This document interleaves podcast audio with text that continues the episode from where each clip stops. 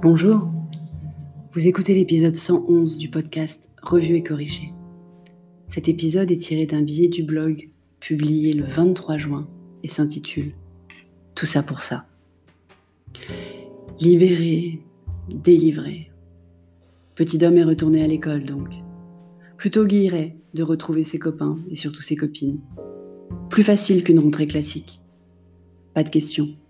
Ni sur le maître, un remplaçant qu'il avait déjà eu, ni sur les copains dans la classe, même si on n'était pas sûr de qui serait effectivement là, ni sur la difficulté des apprentissages à venir.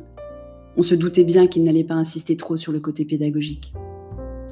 Il est rentré hier soir enchanté.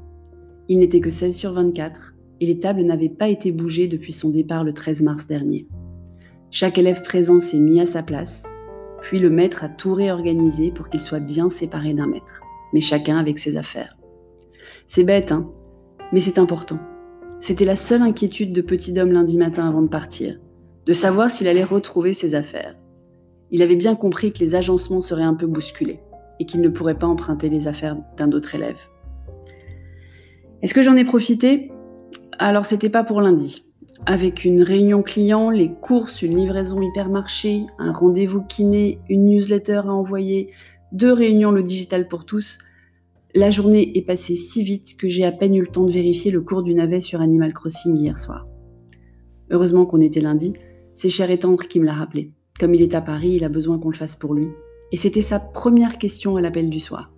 Le sens des priorités, vous vous rappelez? Mais il reste encore quelques jours d'école pour que je puisse en profiter. Vendredi, par exemple, on va faire Ikea sans petit homme. Ça permet de mettre plus de choses dans la voiture. Était-ce vraiment nécessaire? De les renvoyer à l'école, je veux dire. Pour finir le programme, certainement pas.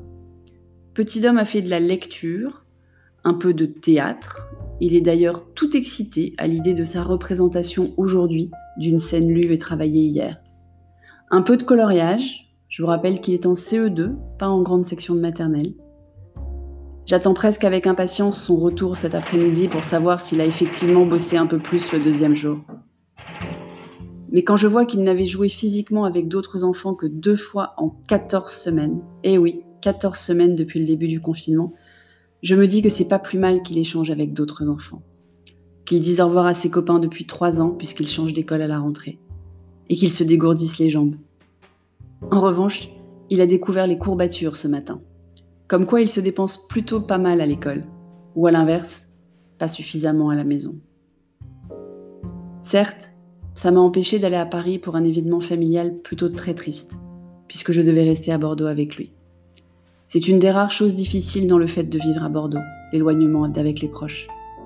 Pour les moments importants, qu'on ne peut pas forcément prévoir, et qui permettent de se retrouver, pour surmonter les difficultés tous ensemble.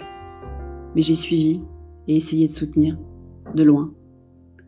On est devenus des pros de la relation à distance, tous autant que nous sommes, pendant le confinement. Merci de m'avoir écouté. Si vous écoutez sur Apple, n'oubliez pas de laisser un commentaire avec vos 5 étoiles, c'est très important les commentaires. Et sur toutes les plateformes de balado-diffusion, abonnez-vous et partagez. À bientôt.